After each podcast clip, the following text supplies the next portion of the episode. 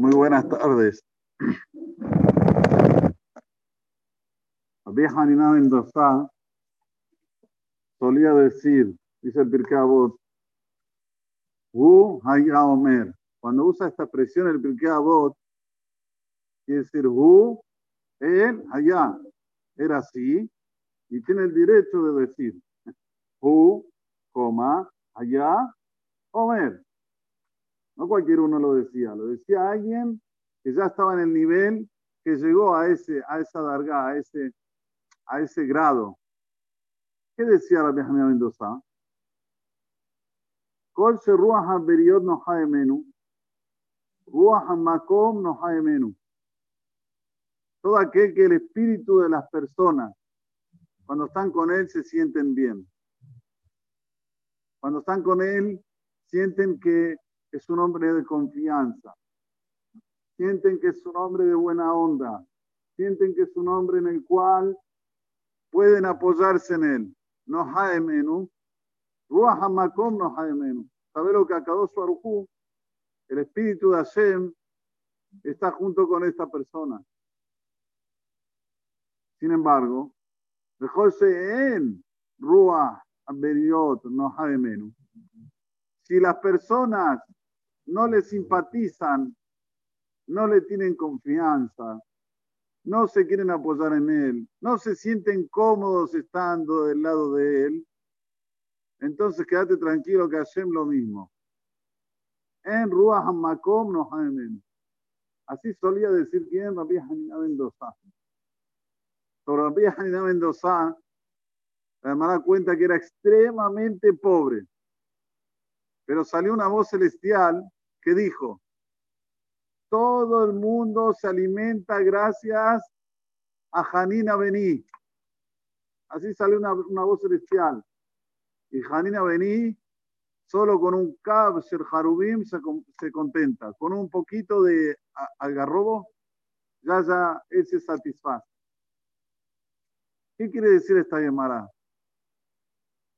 Para que la gente tenga confianza en alguien, es algo que es básico, que no tenga una ambición desenfrenada. Las personas que tienen ambiciones desenfrenadas, estas personas no generan, no, no generan confianza, no generan un buen, como se dice, aura, no, generan una buena compañía, todo la quieren ganar ellos, todo quieren para ellos. Sin embargo, cuanto más una persona abre de su ego, hace que otros participen, más simpatía está en los ojos de las personas. Es la llave de la simpatía. Y vieja Nina era lo máximo en eso. Todo el mundo se alimenta gracias a Janina Bení. Y Janina Bení se contenta con un poquito de algarrobos. Qué lindo. Qué lindo que una persona tenga una mentalidad amplia, saber contentarse, saber que lo que Borolán le manda, Baruch Hashem, pero lo principal es tener la cabeza puesta en cómo mejorar lo que está alrededor mío. Cómo que mi mujer esté mejor, que mis hijos estén mejor, que mis amigos estén mejor, que mi comunidad esté mejor. Siempre pensando en los demás. Ahí cae en simpatía de los ojos de todos los que están alrededor. Sin embargo, la persona que tiene ambición desenfrenada, que solo se fija en él, está siempre pensando en él, cómo sacar ventaja, cómo sacar provecho, cómo no ayudar a nadie, cómo ayudarse solo a él, cómo no importarse de su familia, no sé, ser un padre ausente, ser un padre, no, no ser un marido que quiere que la mujer esté feliz en casa. Todo esto, Barminan, por ahora no está con él, ¿eh?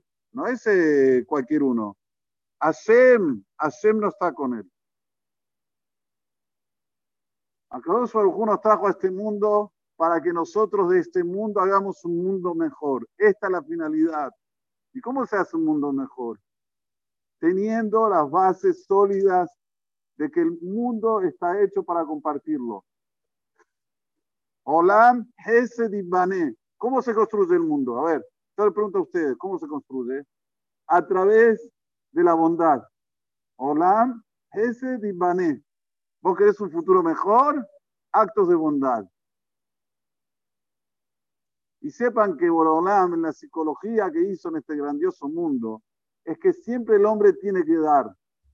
A veces el hombre pide algo en troca, pide algo en cambio, te pide dinero, te pide, pero está dando. Yo siempre digo, nosotros vamos a la, a la mañanita, nos levantamos, venimos al CNIS y después vamos a comprar una factura hacer.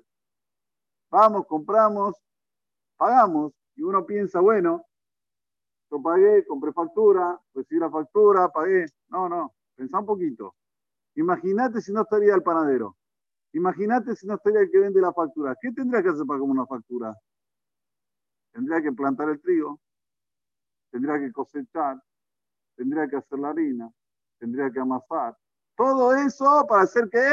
Una facturita. Y este señor me la trae la mananita temprano por 20 pesos, 100 pesos lo que cuesta y ya la tengo conmigo. ¿No es ese?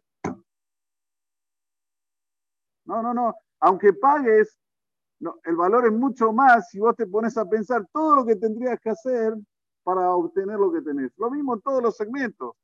Edificio, construcción, ropa. Uy, si yo tengo que hacer la ropa.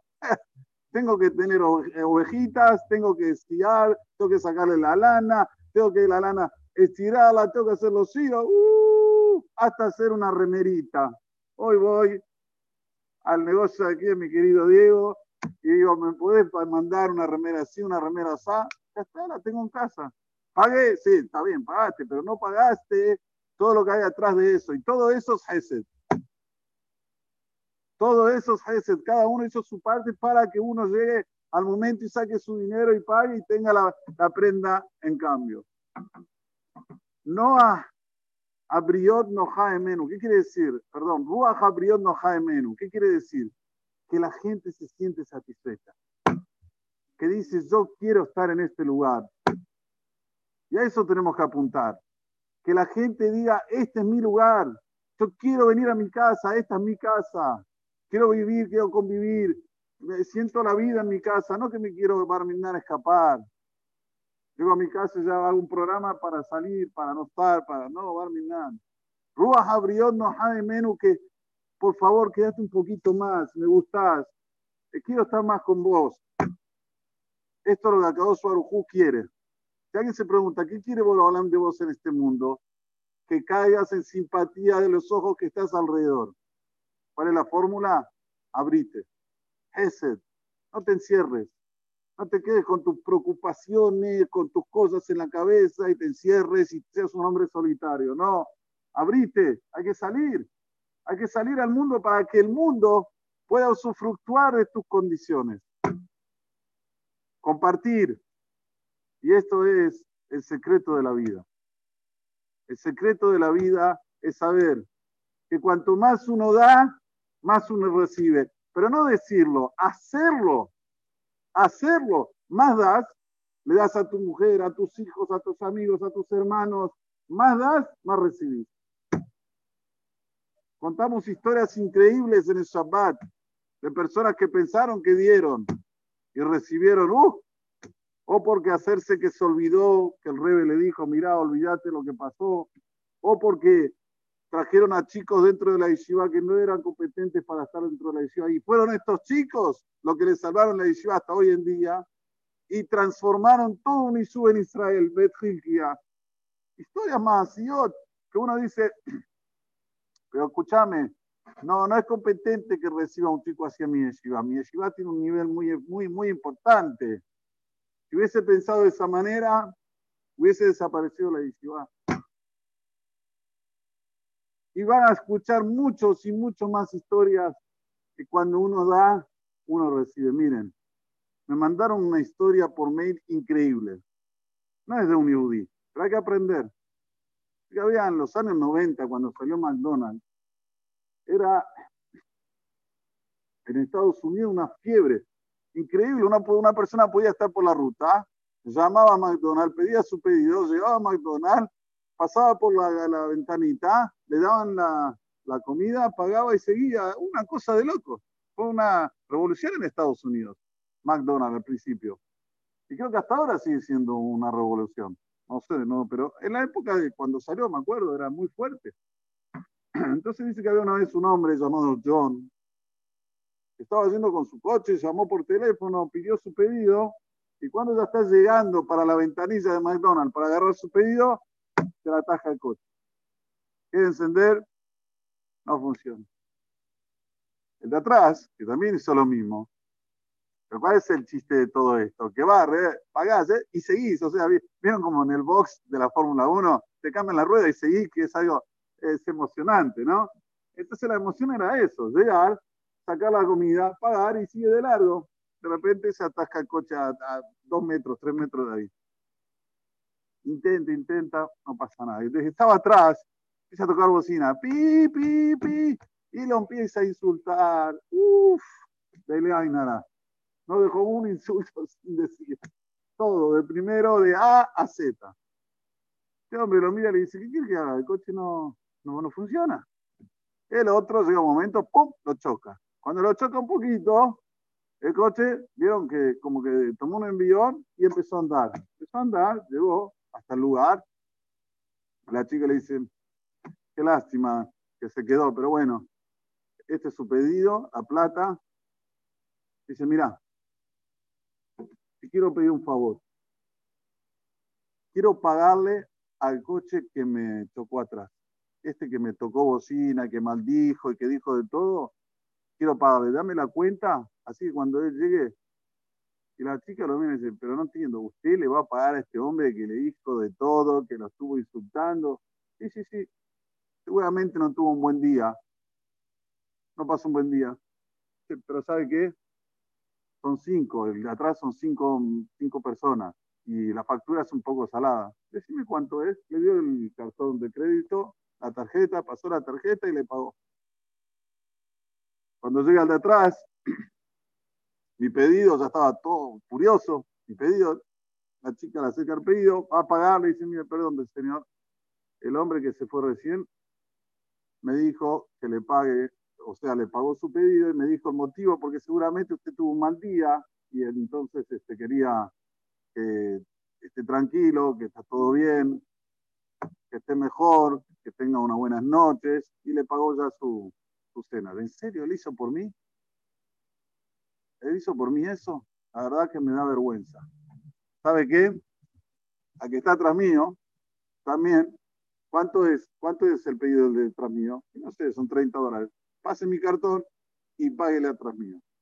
Se las hago chiquititas, señores. 26 coches, uno así.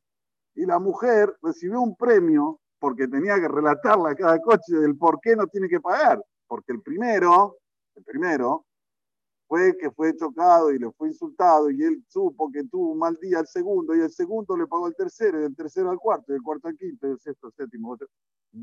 Pico de coches, no me acuerdo cuántos eran en total, creo que eran 27. Uno se pagó al otro la comida. ¿Esto qué es? Esto por un lado es Hesed, pero por el otro lado es construir colocar educación en la gente. Hay principios. Puede ser que una persona se equivoque, pero también hay que entenderlo. Hará que tuvo un mal día. Le voy a pagar para que entienda su error y no lo cometa más. Y esto es lo que nosotros tenemos que saber. Que a veces hay que actuar de la manera oponente. O sea, en vez de actuar de una manera como confrontando, sino al revés, demostrando un nivel educativo para que el otro se toque y no lo vuelva a hacer. wie han er gesagt mehr? A tsag goes over the goes